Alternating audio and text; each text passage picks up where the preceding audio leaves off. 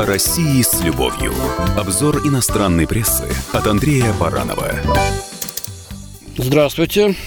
Коронавирус. Тема номер один во всех средствах массовой информации, но, наверное, в подавляющем большинстве стран.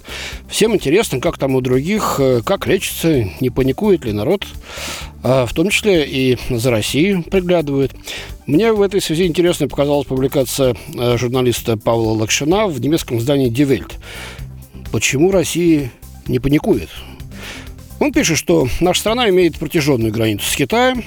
В стране зафиксированы уже первые случаи заражения, однако паники по этому поводу не возникает. В, цари, в России царит странное спокойствие. В столице практически не встретите прохожих в защитных масках. Полки в супермаркетах заполнены, концерты и футбольные матчи проходят по расписанию. Официально в России зарегистрированы три случая заражения вирусом. Э, согласно опросу Независимого института изучения общественного мнения Левада-Центр, две трети россиян чувствуют себя в безопасности и с удивлением наблюдают за Европой, повествует Лакшин. Как такое возможно? Спокойную реакцию россиян можно было бы, пишет он, легко объяснить их известной суровостью. О как.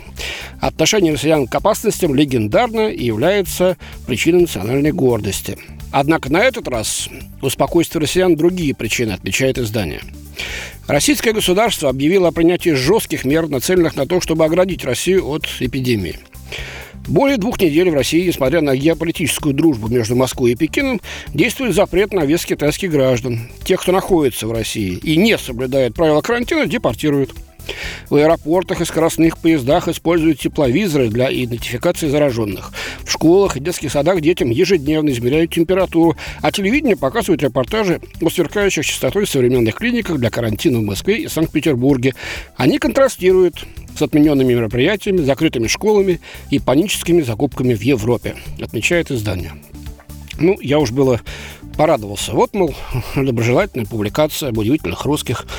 Но мед быстро кончился, дальше потек сплошной деготь. Голоса тех, кто сомневается в успокаивающих заявлениях официальных органов, зажимают, и не дают трибуну. Один из них, Павел Брандт, медицинский директор сети частных клиник, он считает маловероятным, что в стране со 140 миллионами жителей, граничащей с Китаем, есть только вот несколько случаев заражения. Врач убежден, в России на самом деле много необнаруженных случаев заражения коронавирусом. Ну, кстати, дали мы трибуну этому э, доктору у нас на днях в газете. Он все то же самое излагал. Спрашивали, откуда взял. Толком так он нам ничего и не ответил. На одно твердил, страна большая, медицина плохая, не может быть так мало зараженных. Власть все скрывает. Ну, может, просто свои частные клиники таким образом он рекламировал. Там, кстати, тоже можно сдать анализ на вирус, но за деньги.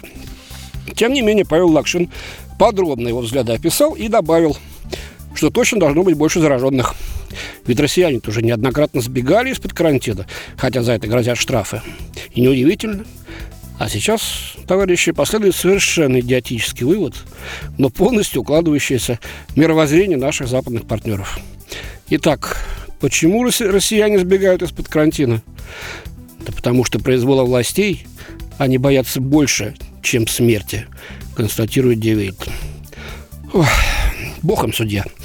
Спасибо, с вами был Андрей Баранов. О России с любовью. Обзор иностранной прессы от Андрея Баранова.